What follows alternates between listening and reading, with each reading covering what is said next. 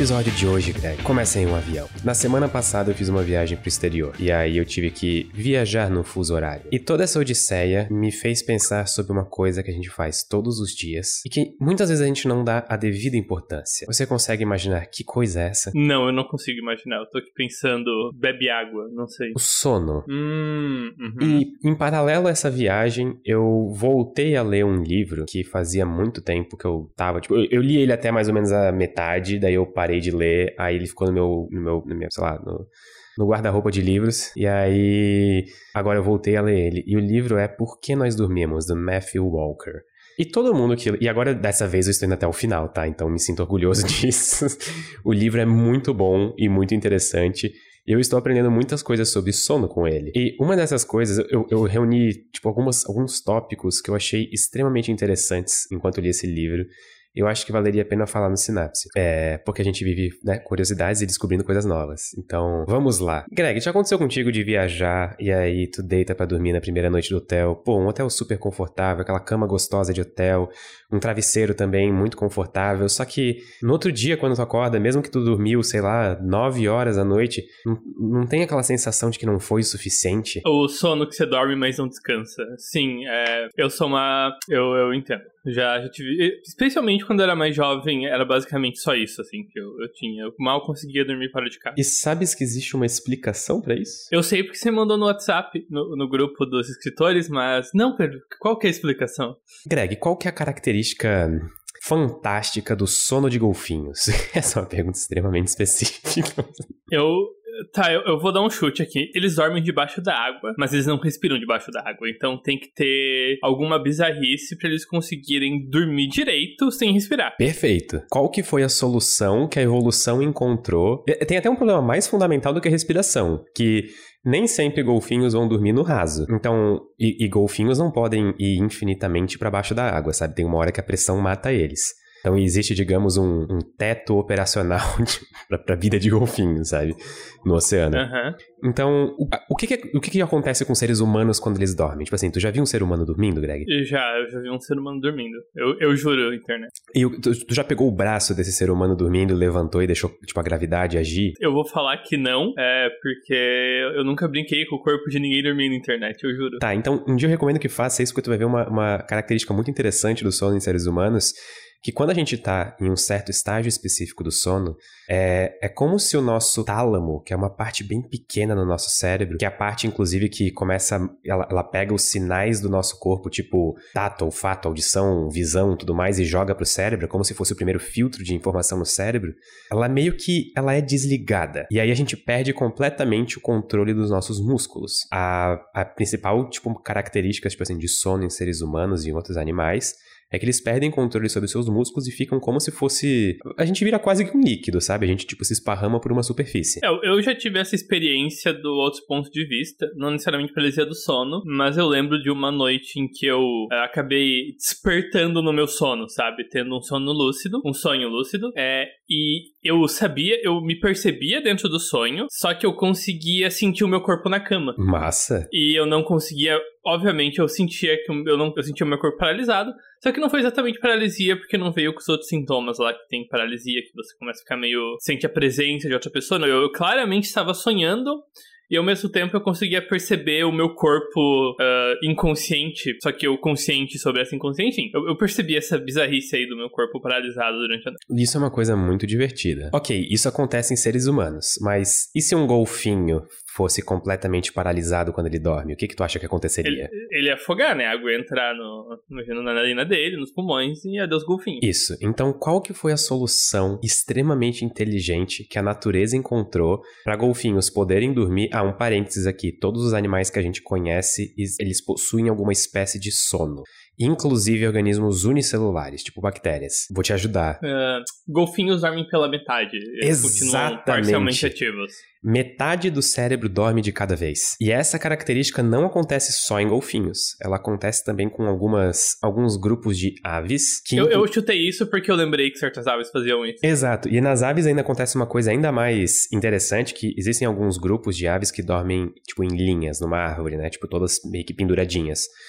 E aí, quando elas dormem, metade do cérebro fica, tipo, dormindo e a outra metade fica acordada e um olho fica aberto, correspondente ao, ao hemisfério que está, tipo, acordado naquele momento.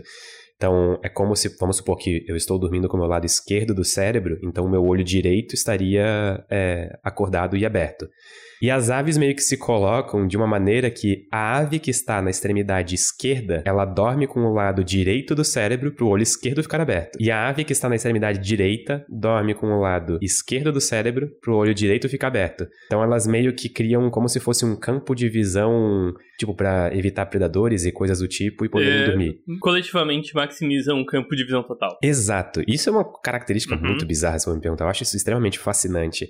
E, é, e mais legal ainda é que daí quando elas vão dormir a outra metade do cérebro, elas dão um pulinho, fazem tipo 180 assim, sabe? E aí invertem o lado e ficam olhando pro outro lado. Meu Deus, muito bom. Tá bom, mas por que, que eu falei de golfinhos? Por que, que eu falei de dormir com metade do cérebro de cada vez? Ah, só complementando, os golfinhos fazem isso porque eles não perdem completamente o controle dos músculos do corpo deles. Então eles conseguem continuar com uma certa flotação e numa certa altura ótima no, no oceano. Eu, eu acho que até então vou fazer uma nota biológica aqui, que é o seguinte: golfinhos fazem isso, aves fa fazem isso. Nem todas as aves fazem isso e nem todos os mamíferos fazem isso. Então, quer, quer dizer que a característica de conseguir dormir com metade do cérebro de cada vez foi evoluída separadamente nessas duas linhas. Então, quer dizer que provavelmente não é uma ca característica tão ousada assim de se evoluir, sabe? E se eu te dissesse, agora vem a parte que dá uma explodida na cabeça, que a razão pela qual a gente dorme mal na primeira noite em um hotel em uma viagem é porque a gente apresenta esse mesmo comportamento, só que num nível muito menor. A gente, como se a gente dormisse menos com um hemisfério do cérebro do que com o outro. Não chega no nível de golfinhos ou aves, de a gente ficar tipo com o olho aberto e acordado com o hemisfério do cérebro enquanto o outro dorme, mas é um comportamento relativamente parecido. Por quê? Porque a gente fica como se fosse num estado de alerta, o ambiente é desconhecido pra gente. E a gente fica num estado de alerta, que é um vestígio evolutivo, justamente para evitar que algum, sei lá, tigre entre no nosso quarto no meio da noite e mate a gente. Sei lá se tigres eram predadores naturais uhum. de seres humanos ou não, sabe? É, eu realmente não sei, mas é algum perigo no geral, assim. É, é algum perigo no geral. E isso é aquelas coisas que é muito mind blown, sabe? Que fica, nossa, que loucura. Mas, em, em, retrospecto, elas fazem sentido, assim, elas dão a volta, né? Faz todo sentido de que essa, essa coisa que vários animais desenvolveram para ficar alertas ao perigo, o ser humano tem alguma capacidade, menor ou maior. Sim, e mais incrível ainda é que a, teve algum momento na nossa história evolutiva em que a gente deixou as árvores. A gente saiu das copas das árvores, que eram seguras e longe do chão de possíveis predadores, e foi pro chão. Sabes como que o nosso sono mudou nesse processo? Se a gente, eu não se a gente sei pega... e eu estou interessado. É, é, é o mesmo. É, é, é, basicamente a mesma ideia dos músculos enrijecidos. Se a gente está dormindo em uma árvore e a gente entra num sono profundo, no estágio. É, desculpa, deixa eu me corrigir, mas se a gente entra no estágio REM do sono, que é aquele estágio em que a gente faz os movimentos bruscos no olho e perde o controle muscular e toda a rigidez muscular, a gente cai da árvore e possivelmente morre. Isso tira a gente do pool genético. Então, geralmente animais que dormem em árvores, eles mantêm uma certa, um certo nível de rigidez muscular para não caírem da árvore. E isso acarreta em um sono não tão eficiente. Quando a gente foi para a segurança do chão, foi como se fosse uma espécie de trade-off natural. A gente passou a andar no chão, onde a gente tinha mais perigos envolvidos, só que o nosso sono, ele aumentou de eficiência, não necessariamente de qualidade, mas de eficiência, justamente porque a gente pôde desligar completamente nossos controles musculares e entrar nessa viagem onírica em direção a terras em que a gente sonha com coisas bizarras e tem pesadelos de vez em quando. É, ver o lado do nosso cérebro que alucina sem conexão com a realidade. Né? Eu acho isso fascinante. Eu tô, eu tô simplesmente amando essa leitura porque tem muitas coisas sobre o sono que eu não fazia ideia, sabe? Eu, não, eu simplesmente não. É, é, é, sabe, bizarro. Outra, outra curiosidade, eu, eu, por favor, me diz quando estiver ficando chato as curiosidades de sono, que eu paro. Não, não, finge que o podcast é parceiro seu. Mas tu já virou noites, né? Obviamente. Acho que inclusive eu já virei já, contigo já uma noite jogando alguma coisa assim, Dota na, nas antigas. É, certeza. Sabes por que, que a gente tem aquela sensação de tipo, pô, chega às seis da manhã, a gente tá acabado. Só que daí passa um pouquinho o tempo, se a gente fica acordado mais um tempo, tipo umas dez da manhã, a gente fica estranhamente. Hum, ok, acho que eu consigo acordado mais um pouco de tempo. É, tem, tem um certo limite, né? O cansaço, ele chega a um ponto em que você ganha meio que esse second wind, né? Você ganha essa segunda respirada, não, ok. Realmente não vai rolar dormir e eu consigo ficar ativo, então. Isso. Por quê? Me fale, pera, estou, estou aqui esperando curiosamente. Mas a razão para isso é uma coisa chamada de pressão do sono. E existe um gráfico bem interessante que demonstra isso, que faz ficar hum, fácil de entender. Eu adoro gráficos. É, eu vou colocar uhum. o gráfico aqui, a gente coloca na descrição do, do episódio. Nesse gráfico, eu, Greg, a gente tem. Só, só, eu tenho que pedir antes é, a desculpa obrigatória que a gente é um podcast, sempre que a gente fala de mídia visual. Uh, a gente. Eu peço desculpas, porque, né? Não é exatamente a coisa mais fácil de representar num podcast. Dito isso, eu vou fazer o melhor para ser meus olhos e ouvidos. E eu já faço esse comentário como uh, pedindo desculpas por um tema futuro que eu vou trazer que vai ser muito gráfico, mas fazer o quê? Eu gosto de temas gráficos. Bom, a imagem ficou meio estranha aí, depois a gente pega uma melhor, mas enfim. Nessa imagem a gente tem dois gráficos separados que são duas coisas distintas que ao mesmo tempo afetam a nossa vontade de dormir. A primeira delas é o nosso ritmo circadiano, nosso relógio biológico, digamos assim. Ele é tipo uma alta e baixa em diversos hormônios que regulam, por exemplo, a nossa hora de acordar e a nossa hora de dormir. Uhum. Tá, eu acho que o jeito que eu. Deixa eu ver se eu li o gráfico certo. É o, o ritmo circadiano, ele tá mais baixo, ou seja, induzindo ao sono durante as noites. Isso, em geral sim. E essa outra parte em cima, que é um outro gráfico que ele parece ondas do mar, tipo, o ritmo circadiano ele é uma senoide, como você pode ver. Ele tem um alto e baixo, alto e baixo, e ele segue um ritmo pré-estabelecido. A parte de cima é o acúmulo de adenosina no nosso cérebro que é justamente a substância que o café bloqueia. A gente para de ficar com sono porque o, o a cafeína ela entra nos receptores que seriam de adenosina no nosso cérebro, que é o que ao longo do dia vai deixando a gente com sono e preparado para dormir. Agora, a diferença entre essas duas curvas é a nossa pressão do sono, vamos chamar assim. Se a gente não dorme por completo em um dia, vai chegar um momento em que o nosso ritmo circadiano ele vai dar aquela subida novamente, e é onde justamente a gente sente a, a diferença de tipo, pera, eu tava quebrado há duas horas atrás, por que, que agora eu novamente tô acordado mesmo não tendo dormido essa noite? Então, basicamente, meio que a atividade que o ritmo circadiano te tá te empurrando empata com o seu cansaço quando o sol nasce, mais ou menos, e daí conforme ela voltar a cair, você vai sentir esse cansaço adicional de que você acabou dando uma segurada por causa da variação do ritmo circadiano. Exatamente. É e muito mais do que uma simples curiosidade em forma de gráfico, essa foi uma das maneiras que a gente comprovou que existem dois processos biológicos distintos que regulam o nosso sono. É justamente esse experimento de privação de sono que mostra que existem duas coisas operando em paralelo que influenciam no nosso sono de noite. Nossa, que legal. De novo, mesmo comentário. Isso é uma daquelas coisas que explode a minha mente, mas que em retrospecto faz muito sentido, que é Acho que é, o, é o tipo de informação mais satisfatória que você fica, uou, wow, mas nossa, isso realmente explica as coisas. E só para deixar bem claro que eu não estou sendo pago para falar desse livro, tá? Mas depois de. Agora eu tô na metade dele, mais ou menos. E, e lendo esse livro eu realmente consigo entender por que, que, ele é tão famoso. Ele é muito bom. Eu acho que o, o, o sono é, é um tópico extremamente interessante porque ele entra numa intersecção de coisas, né? Porque sono é o que todo mundo experiencia e tem experiências associadas ao sono no geral. Falta de sono, dormir bem, dormir mal. Só que outra intersecção olhando do ponto de vista biológico. Sono é muito curioso porque animais gostam de evitar morrerem. E o sono parece uma situação muito perigosa no contexto de você estar no mundo natural, para a maior parte dos animais, né? Então, por que que a gente dorme? Se dormir às vezes é facilitar o perigo, facilitar que algum animal te casse. Enfim, eu acho isso é, o atual é muito louca. E, e, tipo assim, o sono ele parece ser tipo um olhar é, primordial, digamos, é uma grande desvantagem evolutiva, porque justamente a gente está à mercê de diversos predadores e diversos perigos naturais que a gente não estaria acordado. Inclusive, o tempo que os animais dormem varia bastante de animal para animal. É, e não parece estar ligado a nenhuma característica, tipo o tamanho do animal ou algo assim. Tanto é que, se eu não me engano, o animal que mais dorme não é o bicho preguiça, ao contrário da crença popular é um morcego. Se eu não me engano, esse morcego dorme, tipo assim, 19 horas por dia. É, 19,9 horas por dia. É, ele tem 4 horas de atividade, basicamente. É. Não, mas agora eu vi aqui e aparentemente o koala é recordista sim. Eu estava errado. Ele dorme de 20 ah. a 22 horas. É, não, o, mas o koala não é um bicho preguiça, né? Por mais que o koala pareça um bicho preguiçoso. Nossa, é verdade.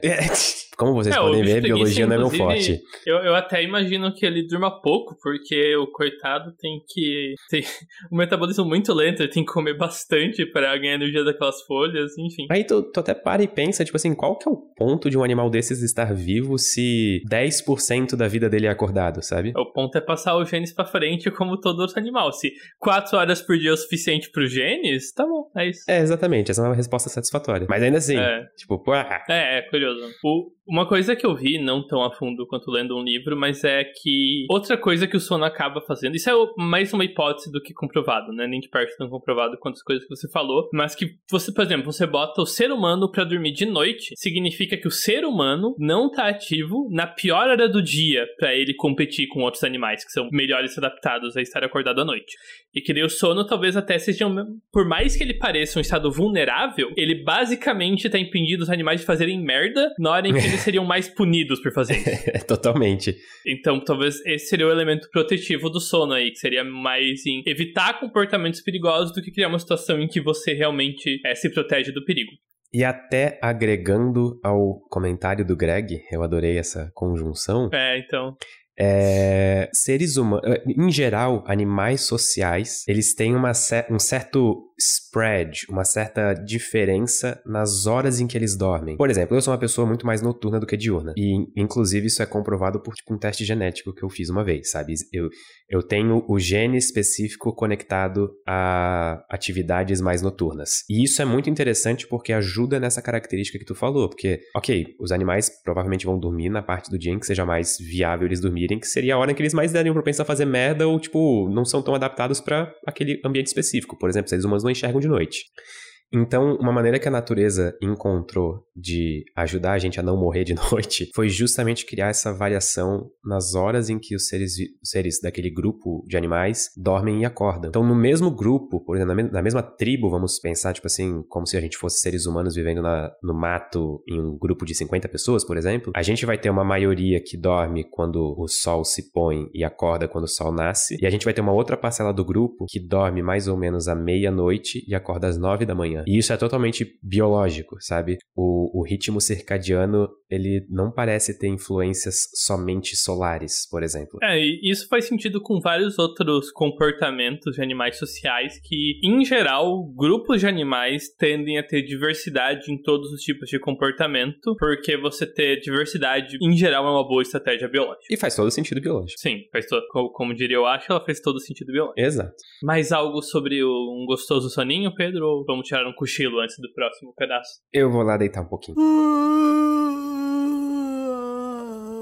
Acorda, Pedro, acorda! Ah, Greg, são tipo sete da manhã, me deixa dormir. É, eu vou dar um 360, na verdade um 180, porque 360 é uma volta e você volta pro Eu adoro quando as pessoas 180. falam que a vida deu um 360. É, pois é. A minha vida recentemente deu um 360, nada mudou. é, só, só minha cabeça que tá girando mesmo. Uh, Pedro, como é que tá o clima aí? Tá chovendo? Tá sol? Assim, tá estranho. Tá. Começou o dia chuvoso, agora tem um sol e a temperatura está caindo. Inclusive, minha voz tá assim porque eu peguei uma gripe animal e, inclusive, não pude gravar o podcast ontem porque eu não tinha voz. Então, eu diria que o clima está estranho. Tá. E amanhã, como é que vai estar o clima? A previsão é sol. A previsão é sol? E semana que vem? A previsão é sol, mas é, é bom checar um dia antes da semana que vem, porque sabe como que e, é, né? E, e, ano que vem? Como é que vai estar o clima ano que vem? O sol vai continuar a 5 mil Kelvin. É, então, você está dizendo que você não consegue prever nada além do óbvio em um ano sobre o clima, certo? De jeito nenhum. Por, por que não? Sabe, o que que... que... Porque, assim, a atmosfera é um, é um sistema físico com comportamento bem determinado. Ele segue... É um sistema determinístico, certo? Existe uma cadeia bem definida de causas e efeitos na atmosfera, mas por que a gente não consegue interpretar ela de forma clara? Porque a gente ainda não eliminou as borboletas do planeta Terra. Então, sempre que elas batem as asas, muda um pouquinho o clima. Tá, é, consegue explicar um pouco melhor essa referência para os nossos ouvintes aí? Bom, eu imagino, como um modelo linguístico natural, eu imagino, eu imagino que o Greg vai querer entrar no tema caos. E existe o famoso exemplo do bater da borboleta, que, que é só um exemplo mental, ele não acontece de verdade, mas a ideia é que uma borboleta batendo as asas no Japão poderia causar um furacão no Brasil, por uma série de fenômenos, tipo, que vão em cascata. Em nome da justiça borboleta, é igualmente provável que o bater de asas da borboleta impeça uma tempestade. Então, por favor, gente. Então é só a gente manter as borboletas, as borboletas, em número, em número par. É só fazer o é, controle populacional, anula, né? pronto. É, sim, a, em geral, esse é o chamado efeito borboleta, que diz que o bater de as asas de uma borboleta adiciona energia na atmosfera, e essa energia vai, fazer, vai passar de, de molécula em molécula, vai se propagar de um jeito preciso para fazer ou não uma tempestade acontecer. E esse efeito, essa forma de descrever o caos, que eu já vou explicar melhor, é uma certa licença poética, mas não tá tão errado assim. O verdadeiro princípio em torno do caos realmente é algo muito parecido com isso. Então, Pedro, você, você sabe o que é o caos? Você sabe como que caos é definido usualmente na física, na matemática e o que, que é um sistema caótico? Eu, eu lembro da definição de sistema caótico, que é um sistema em que as condições iniciais são extremamente sensíveis à evolução do sistema e que inclusive caos é uma área de estudo tudo, tipo, por si própria, assim. Então, geralmente na cultura popular a gente se refere ao caos como algo é, incalculável ou algo que eu não tenho como descobrir, mas na verdade tem. Exatamente, Pedro. Você bateu, bateu no prego com o martelo. É, o, nos dois comentários aí. É, o, o caos é justamente definido um sistema caótico, alguma seja uma conta, algo físico, como a atmosfera, é algo no qual pequenas variações geram grandes consequências. E aqui vem a, a primeiro elemento muito curioso. Caos não é aleatório, coisas aleatórias não são caóticas. É, tu pode falar Caos. isso de novo, e eu gostaria de pedir ao nosso editor do, do Synapse, pra, assim que o Greg falar essa frase novamente, coloca um efeito de reverb na voz, ou algo que faça parecer que, tipo, sei lá, é, é alguma criatura mitológica falando, por favor. Caos não é aleatório, e aleatoriedade não é caos. Amei. Caos vem de sistemas que são perfeitamente determinados por regras muito bem delimitadas. E é isso que torna caos tão curioso. E, como o Pedro falou, pequenas diferenças, grandes consequências. É, acho que um exemplo seria o, o vamos, vamos, eu quero que, vamos imaginar que um sistema físico, ele pode ser descrito como uma montanha russa. E os trilhos conforme você anda na montanha russa, o que está mudando é sua posição e a sua velocidade, certo? Vamos ignorar o tempo. O tempo vai fazer de forma mais discreta. Se você tá numa certa posição da montanha russa, você tem uma certa velocidade e uma certa posição, correto? É num sistema, numa montanha russa usual, que não é uma montanha russa caótica, e por favor, ninguém construa uma montanha russa caótica aqui depois eu vou explicar o que acontece numa. Você vai sentar num banquinho, você vai sentar com uma pessoa do seu lado, vai ter uma pessoa na sua frente, vai ter uma pessoa na sua trás. Vocês vão dar altas voltas, vão mudar de posição, mudar de velocidade, Sabe, o tempo vai passar e vocês vão sentir uma loucura de coisas, e, mas não importa qual intervalo de tempo passe, a pessoa que estava à sua direita continua à sua direita. A pessoa que estava à sua frente continua à sua frente. A pessoa que estava atrás de você continua atrás de você. Basicamente, você e as pessoas ao seu redor continuam se movendo juntas. Gosto da ideia. Esse é um sistema não caótico, um sistema simples, enfim. E eu não falo um sistema organizado, porque como a gente vai ver, organização não é o oposto de caos. Mas já vamos chegar lá. Num sistema caótico, numa montanha russa caótica, você ia sentar uma pessoa à sua direita, à frente, atrás, nas diagonais, e a cada passo ficaria mais difícil você saber para onde a pessoa do seu lado foi. E depois de, sei lá, umas, umas duas voltas, três, na montanha russa, você não teria a menor ideia de qual pessoa teria falado do seu lado. Cada pessoa da, da montanha que começou junta na montanha russa teria basicamente ido para um lugar diferente do parque de diversão. Bom, mas eu acabei de fazer amigos. Mas só, só pra conferir, faz sentido isso que eu falei? Deu pra dar uma imagem análoga do que é o caos? Assim, para mim fez sentido, mas uhum. eu, não, eu, não, posso falar pelos ouvintes, mas para mim fez bastante sentido. Uh, e agora vem a parte que eu já me desculpei antecipadamente, que eu vou começar a falar muito de gráfico, certo? é, tanto essa montanha-russa imaginária quanto a atmosfera são, são sistemas é, bastante caóticos certo? Uhum. Uh, mas caos não precisa de sistemas complicados para acontecer, mesmo a atmosfera sendo particularmente complicada. Uma das coisas mais simples que tem caos é uma equação que eu não vou falar em voz alta porque a gente já passou da parte do sono desse, desse podcast. É, mas é bem simples, eu vou te mandar e você é uma pessoa relativamente bem educada em matemática. Eu quero que me diga se parece algo complicado para você. Mandei no, no Discord. Olha, ela é muito bonita, mas me dá um pouco de estresse pós-traumático, assim, porque na minha experiência com graduação em física, sempre que a gente tem variáveis numeradas, tipo com um subscript, tipo um n mais um, alguma coisa assim, eu sei que isso vai virar uma série e eu vou ter dor de cabeça. É, é sim, você sabe que é uma série, você vai. Vai ser chato de calcular, mas não muito, tá? É, é uma conta básica em que você escolhe um valor inicial, que eu vou escolher meio, porque é o que eu escolhi no meu exemplo, então meio.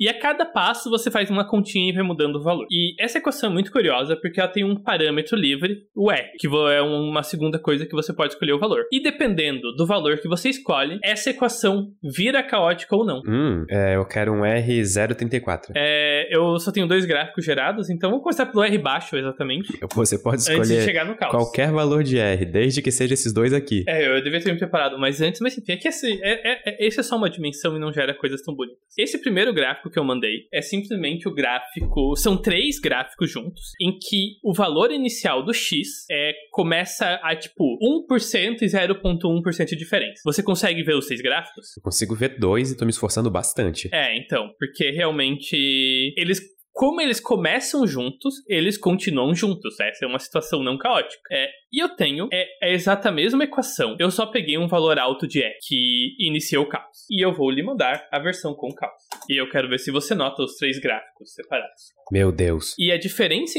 como o Pedro reagiu, os seis gráficos se separam e seguem caminhos basicamente independentes. Eu tô interpretando sendo errado. Sendo que eles começam juntos. É, isso que hum. eu ia hum. falar. Eu tô, eles começam juntos até mais ou menos ali, tipo, no, no, no eixo da... Passo 20. É, no eixo X que não é a variável x, mas ele... É os passos. É, ele... Etapa. Até mais ou menos a etapa 15 tá mais ou menos igual, assim, uhum. assim, depois disso meio que, tipo, embaçou o rolê. A, a diferença inicial para eles é 0.1%. E a diferença final é da ordem de 1, é tipo 100 vezes maior do que a diferença inicial. Nossa, é, tá bem visível os três gráficos. Mas isso é caos em uma dimensão. E caos em uma dimensão não... não... Ele, ele dá, você entende esse princípio de que pequenas variações causam grandes diferenças, só que você realmente não consegue acessar o coração do caos. Você não consegue ver a beleza do efeito borboleta usando só isso. É, e de novo, eu vou pedir muitos perdões aos nossos ouvintes, mas quando você começa a olhar para caos em mais dimensões, além do caos completo, padrões são visíveis a olho nu, você consegue ver esses padrões se formando. Então, primeiro, só para referência, eu vou mandar algo bem simples pro Pedro, que vai ser é uma pasta cheia de gráficos, que é basicamente a montanha russa que eu falei, certo? Cada ponto no gráfico vai representar um valor de velocidade e posição diferente, e conforme a posição e velocidade mudam, eu vou mudando a cor dos pontos, de acordo com uma regra simples. Eu queria fazer eu uma nota de repúdio que geralmente nas amizades as pessoas mandam memes e figurinhas um pros outros, e o Greg me mandou uma pasta é... cheia de gráficos. Não, calma que vai, vai se pagar. Não se preocupe. Ah, tá, o okay. próximo, se você não ficar impressionado com a próxima pasta, eu. Eu tô com a pasta aberta. Tá, você vê, escreva mais ou menos por cima o que você vê. é um clipe do Tame Impala?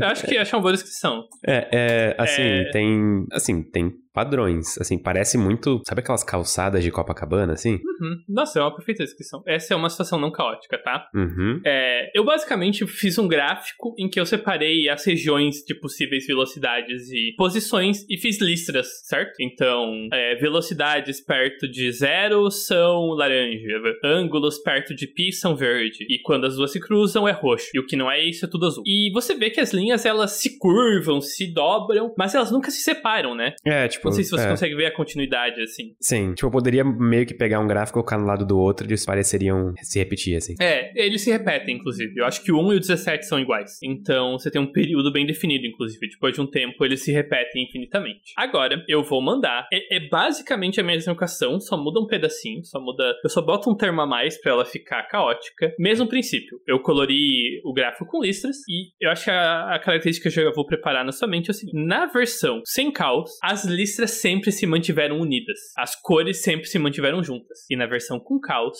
Agora sim parece um clipe do Tame Impala. É. A palavra que eu uso para descrever é uma pulverização. As cores listradas que continuam juntas viram, tipo, uma estática que não parece ter sentido. Você concorda com essa descrição? É, sim, tipo, assim, é como se desse para ver um padrão macro, mas não um padrão micro. Isso faz sentido? É, uhum. É, e você está se referindo, imagina essas ilhas de cores sólidas, né, da mesma cor. É, então, eu vou chegar nisso. Entre elas, você tem esse mar de estatística. O que isso quer dizer? Isso basicamente, a, a, as cores do ponto é, são a cor do lugar do mapa que ele foi parar. Então, se você tem duas cores vizinhas diferentes, quer dizer que aqueles dois pontos que estão muito perto foram parar em lugares completamente diferentes do gráfico. Isso é verdade para quase tudo, salve algumas ilhas de cores sólidas. E essas ilhas são a característica assim que torna o caos é não uma curiosidade, mas algo extraordinário. Elas são ilhas estáveis. Pontos que estão nessa ilha continuam nessa ilha. E isso pode parecer, ok, tá, qual que é a graça disso? Isso é basicamente um mecanismo que gera estruturas altamente ordenadas e extremamente organizadas, mesmo em sistemas caóticos. Isso é a versão resumida disso do que, que é uma, um furacão, uma tempestade. Furacões são altamente organizados, eles são máquinas extremamente eficientes em transformar o calor dos oceanos em rotação. E eles são realmente, eles são muito mais eficientes que motores de carro. E eles aparecem no meio do caos. Cara, isso é fascinante. Isso é muito louco. Até porque, olhando, olhando por exemplo, a imagem ali, a, a 100, por exemplo, praticamente o gráfico inteiro é ruído. Mas no, no meio desse ruído existem essas ilhas que tu tá falando que, inclusive, tem formato parecido com furacões. Sim. E outra coisa que eu quero que você note é que as ilhas meio que têm camadas, né? Roxo, verde, laranja, azul, verde, roxo, laranja. São linhas e linhas e linhas, certo? Se você olha para a evolução desse. Isso é sempre a mesma conta indo etapas cada vez mais longe, certo? O primeiro gráfico é um passo, enfim. E que se você presta atenção nesse. É, na evolução, você consegue ver essas camadas do furacão se formando. Ele se dobra. As linhas começam a se dobrar sobre elas mesmas de novo, e de novo, e de novo, e de novo. Cara, esse GIF ficou eu, fantástico. Eu mandei o GIF. Uhum. E justamente dá pra ver bastante essa formação das ilhas, que tá justamente pegando pequenas camadas estáveis em meio ao caos e dobrando sobre a ilha de novo e de novo e compactando elas. É, ele vai até os 50 mais ou menos. Que a partir do 30 dá pra ver bem essa formação dos, da ilha de estabilidade, da borda da ilha de estabilidade. São padrões que se repetem de novo e de novo e de novo. Como é que é o nome de padrões que se repetem de novo e de novo e de novo? Eu tô com medo de errar agora, calma. Muita pressão. Pode falar. É, uhum. é, é, padrões? Fractais. Ah...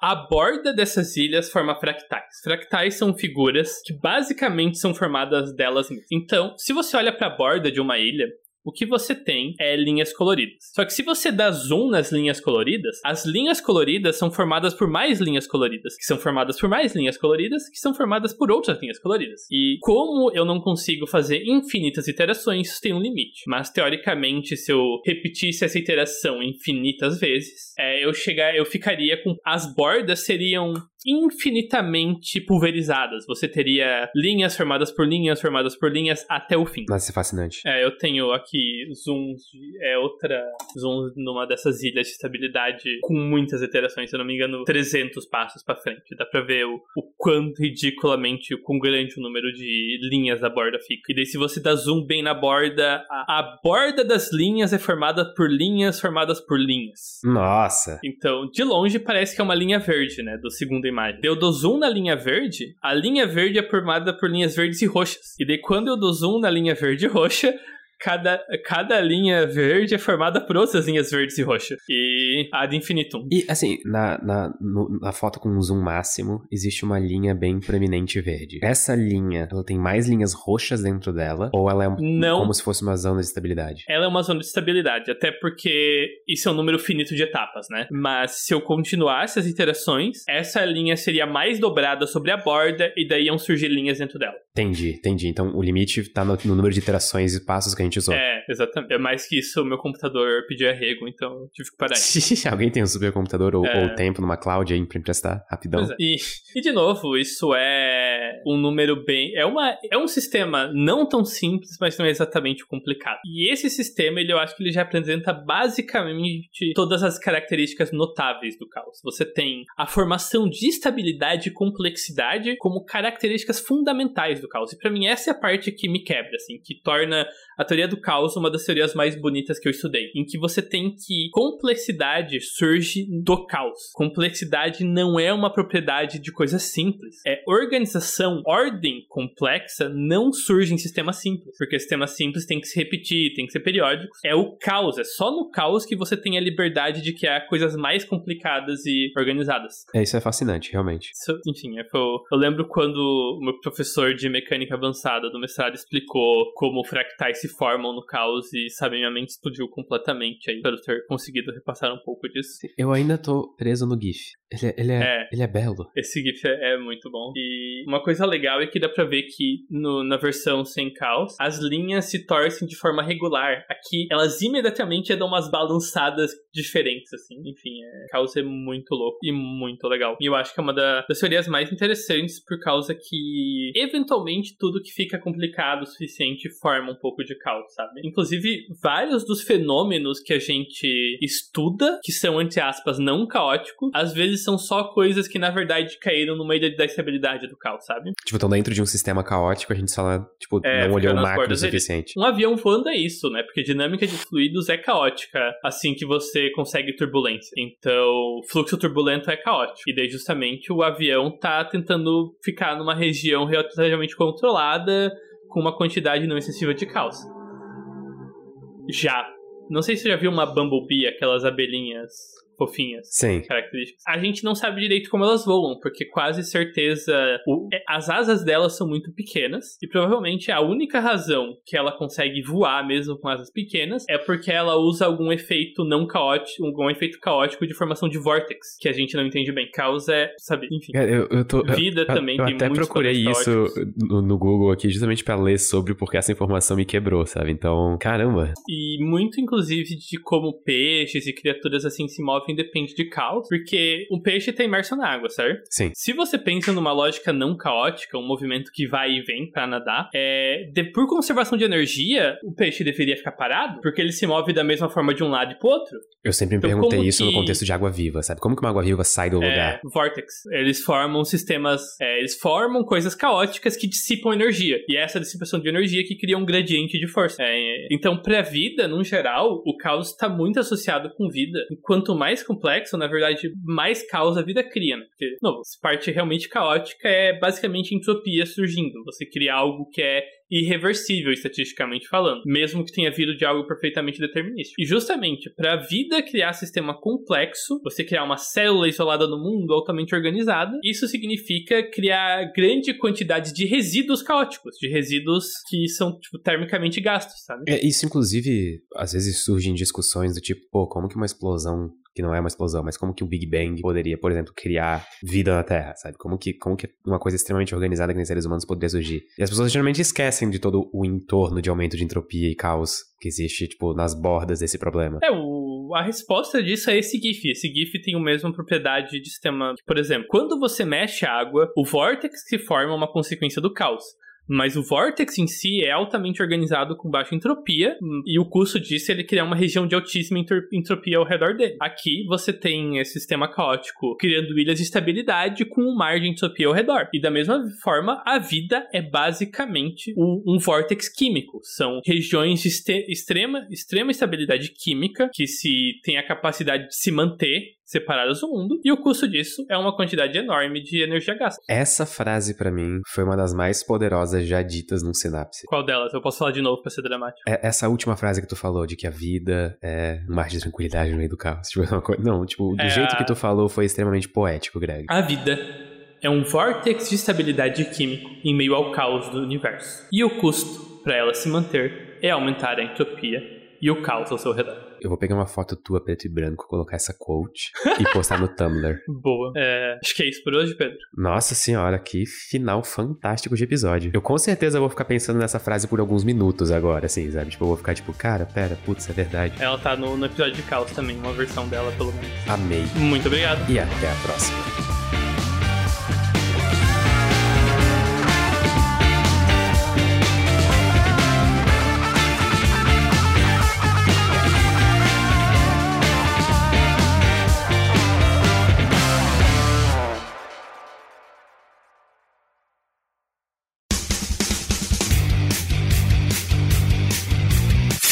Cortes, edição de podcast.